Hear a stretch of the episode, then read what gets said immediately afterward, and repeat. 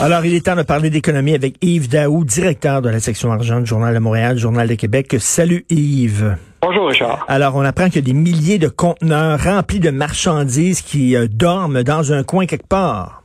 Oui, et euh, en fait, quand tu, je t'écoutais tantôt, là, il y a évidemment toute la question des morts dans nos CHSLD, mais malheureusement, il faut parler aussi d'économie. Ben oui. Euh, puis tu sais, le visage de l'économie actuellement, là, c'est, c'est vraiment le souhait de plusieurs à travers le monde. C'est déjà commencé dans certains pays. Toute la question de la reprise économique graduelle. Et là, le vrai visage euh, de l'économie qui est arrêté, qui est en pause, est un, est un bon exemple ce matin là, de, des conteneurs de marchandises qui s'accumulent euh, pas loin du port de Montréal. Tu sais, quand on dit hmm. arriver à bon port, là, hmm. euh, les, les, les, les, conteneurs sont arrivés, mais malheureusement, ils peuvent pas être livrés, la marchandise, parce que les magasins sont fermés, les centres de distribution sont fermés. Donc, il y a une entreprise qui s'occupe justement de tout ce transport-là, là, qui aujourd'hui est obligée d'entreposer tous ces, ces conteneurs, euh, même de penser à augmenter euh, le nombre de terrains pour euh, pour les emmagasiner et les empiler. écoute, dans une année là, si je te prends le port de Montréal, c'est presque 1,8 million de conteneurs de marchandises qui arrivent à tous les années. Et juste dans les, les, derniers mois, là, il y a une augmentation de 2% c'est-à-dire, tu te rappelles, il y a eu le blocage ferroviaire où que les, conteneurs n'arrivaient pas. Mais là, c'est l'inverse, c'est que les conteneurs arrivent compte tenu de notre dépendance à la Chine, parce qu'effectivement, il y a beaucoup de marchandises qui ont été achetées. Mais le problème, c'est que là, ils arrivent dans des conteneurs, puis il n'y a plus de commerce. Tout est fermé. Au Québec, on est en pause. Donc, euh, mais ça, c'est pas les, c'est pas les produits périssables, ça. C'est-à-dire, ça peut rester là dans les conteneurs. c'est des produits de vêtements, de toutes sortes de choses. Mais il y en demeure pas moins que, tu sais, tu peux pas commencer à accumuler des, des conteneurs de marchandises euh, sur le bord du fleuve Saint-Laurent pendant euh, deux, trois mois. Là. Il va falloir qu'il y ait une, forme de reprise graduelle de l'économie. Euh, bon, on le sait que Fitzgibbon et, et, et Legault pense à une reprise graduelle, là, même peut-être des petits commerces dans, dans d'ici quelques semaines. Donc, euh, je pense qu'il y a beaucoup de gens là, qui s'attendent à. Ben ce qui est intéressant quand même de tout ça, c'est toute notre dépendance à la Chine, parce que la majorité de ces produits-là, évidemment, viennent ah de la Chine. Ah oui, ça vient de la Chine. Et donc, euh, puis les autres en Chine, ben, une fois que ça sort des usines, euh, il faut que ça sorte de de, du pays pour s'en venir à, son lieu de destination. Donc, euh, je pense qu'il y, a, y a un, enjeu euh, assez majeur là, au port de Montréal. Il y a une réflexion à faire, en tout cas, sur notre dépendance face euh, à la Chine. Jean Charest qui est rendu lobbyiste. Ah, moi je pense toujours à l'expression chasser le naturel et il revient au galop. Là. Ben oui. Euh, tu sais, dans le fond, là, Jean Charest, euh, c'est bon, on le sait, il est il était un peu partout, commentateur, euh, ex-premier ministre. Il représentait aussi des industries. Hein. Par exemple, l'aérospatiale, il était très actif, comme l'a été Lucien Bouchard. Hein. Lucien Bouchard a été aussi euh, un lobbyiste pour des industries. Mais là, c'est la première fois qu'on voit, en tout cas de, de mon vécu, moi, d'un ex-premier ministre qui représente des entreprises. Et là, euh, Jean Charest euh, représente des entreprises qui, eux autres, souhaitent avoir une dérogation pour pouvoir ouvrir leur magasin ou leur entreprise. Euh, donc, euh, il y avait une dérogation que les gens veulent avoir rapidement. Et là, on a un exemple d'une entreprise de robinetterie là, industrielle, Velan, là, qui, une fois qu'il a parlé à, à, à McCarthy très trop, donc évidemment à M. Charest qui était lobbyiste, ben, il y avait des dérogations presque dans la même journée. Donc, euh, si j'étais un petit commerçant, j'aurais cette possibilité-là. mais euh, mais euh, on sent que l'ex-premier ministre a encore. Alors lui, il fait, lui, il brasse des grosses affaires pendant la pandémie, lui. Là, il n'est pas en déconfinement. Il est pas en confinement, il est en déconfinement. Il est en déconfinement, puis aide les autres à déconfiner. Exactement. Euh, écoute, il y a des gens comme Paul Saint-Pierre Plamondon, comme Québec solidaire, qui se demandent si on devrait euh, vraiment aider les entreprises qui sont basées dans des paradis fiscaux. Ça n'a pas l'air à déranger ben ben Justin Trudeau, ça. Écoute, moi j'écoutais la conférence de presse euh, de Justin Trudeau. Bon, probablement toi aussi tu l'écoutes là. À chaque question qui est posée par les journalistes, moi je comprends jamais la réponse.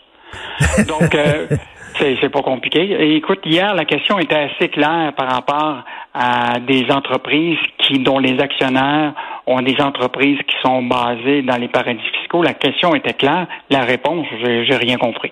Et donc, euh, pourtant, c'est si facile. Il, y a, il existe un registre des entreprises. Ah oui. voir qui sont les actionnaires d'une entreprise. Puis si cette entreprise-là a des euh, ses activités ou son, son, actionnariat est basé dans des paradis fiscaux, tout simplement dire ben ces gens-là n'auront pas le droit à l'aide fédérale.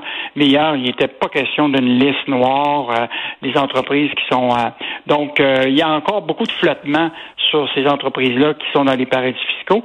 Et à l'inverse, ce qui est fascinant, c'est que tu as une majorité de PME au Québec actuellement qui attendent justement comment va fonctionner ce, programme de financement du 75% des salaires des euh, parce que les entreprises actuellement là, qui attendent ça depuis longtemps, puis les détails viennent pas.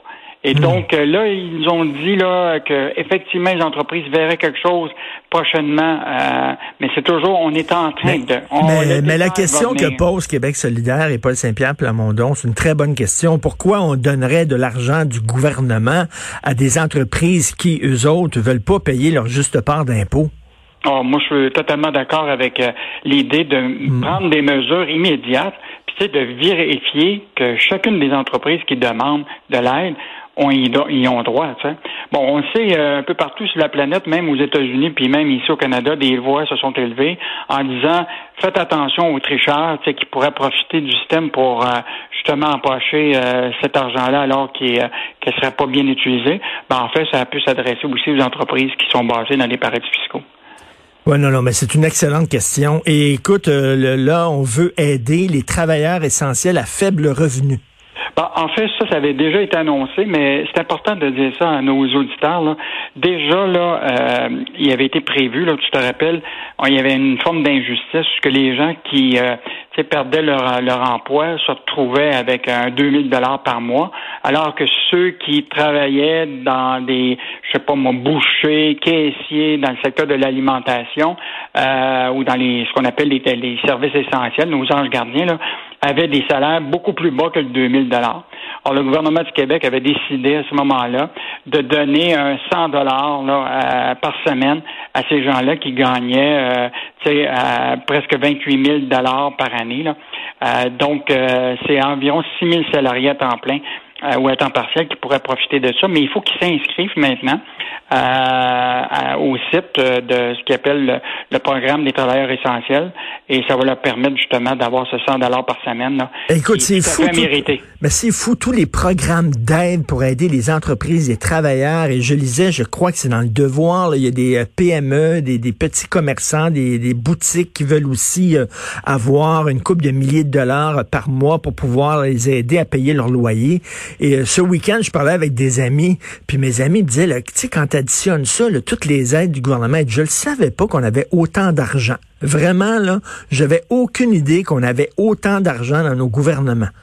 Ben, en fait, euh, ce, qui est, ce, qui est, fascinant, c'est que dans le fond, c'est plus la Banque du Canada qui imprime de l'argent. Qui imprime de l'argent. Qui imprime de l'argent. Puis la, la question, c'est que tout le monde se pose la question, mais jusqu'à quand ils vont imprimer cet argent-là? Ben est-ce qu'à un moment, la valeur, tu te rappelles, à un moment, il y avait des pays européens qui imprimaient de l'argent et à un moment, l'argent valait plus rien. Euh, et donc, euh, mais ben oui, mais tu sais, c'est pas les créditistes qui disaient là, la, la, solution à tous les problèmes, c'est qu'il faut imprimer de l'argent. Mais si tu imprimes trop d'argent, ton dollar, il vaut plus rien là. Ah non, non. Ça, ça doit être la grosse inquiétude de la Banque du Canada puis des économistes. Là. Euh, mais en tout cas, on va voir dans les prochains prochains mois. C'est sûr qu'on est la reprise économique. On ne sait pas comment tout ça va se va se reprendre. Là. Euh, mais euh, mais je pense que ça, ça va être à surveiller euh, euh dans les. À un moment donné, j'espère que ça ne durera pas trop longtemps le confinement et tout ça, parce que je comprends que les gens le veulent repartir la machine économique là, parce qu'à un moment donné, si le gouvernement aide les gens comme ça bout de bras pendant des mois et des mois, on va, on va péter aux frettes, là. écoute, Agathe, je sais pas si tu as vu notre histoire sur euh, Canadian Tire qui demande euh, pour toutes ces bannières dans les centres commerciaux un congé de loyer et de, de taxes foncières pour les six prochains mais, mais je comprends, mais tu sais, on, a-tu les moyens de faire ça? Je peux comprendre, il y, a, il y, a, des restaurants qui passeront pas au travers puis qui disent donnez-nous un break de taxes foncières, de taxes municipales, etc. Mais est-ce qu'on peut se permettre ça aussi, là? Écoute, dans une entrevue qu'Emmanuel Macron a donnée au point la semaine passée, il disait Nous avons réussi à nationaliser le salariat.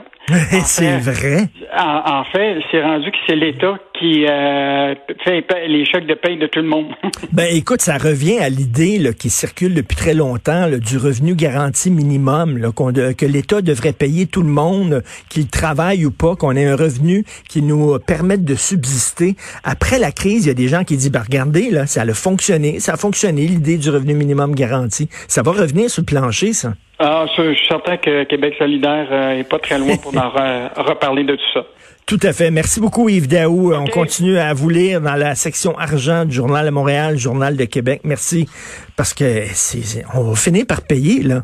Là, on dit c'est le gouvernement. Ben oui, mais, mais le gouvernement, c'est notre argent c'est l'argent public. L'argent public, ça n'existe pas. C'est pas de l'argent qui pousse dans les arbres. C'est ton argent, c'est mon argent, c'est notre argent qu'on envoie au gouvernement. Puis là, eux autres prennent euh, des emprunts ces temps-ci, euh, impriment de l'argent, mais il y a un coût à imprimer de l'argent. Ça veut dire que tu dévalorises ta monnaie. Ta monnaie vaut euh, moins cher. Regardez le sur. puis quand c'est le temps d'acheter à l'étranger, ben là, t'as pas le gros bout du bâton parce que tu tellement imprimé d'argent que ton argent ne vaut plus rien et que là, quand tu voyages, ben, ça te coûte super cher, parce qu'à un moment donné, on va finir par voyager. Mais tu sais, c'est un effet domino. Là, c'est bien beau que les gouvernements payent un tel, puis un tel, puis les travailleurs, puis etc. Puis, mais après ça, ça va être des dettes publiques que les jeunes vont traîner au-dessus de leur tête pendant des années et des années et des années. Et eux autres ne pourront pas se payer euh, des programmes sociaux chromés comme on s'est payé mur à mur, là, parce que eux autres, ils vont devoir se serrer la ceinture parce que l'État n'aura plus une maudite scène. C'est la réalité.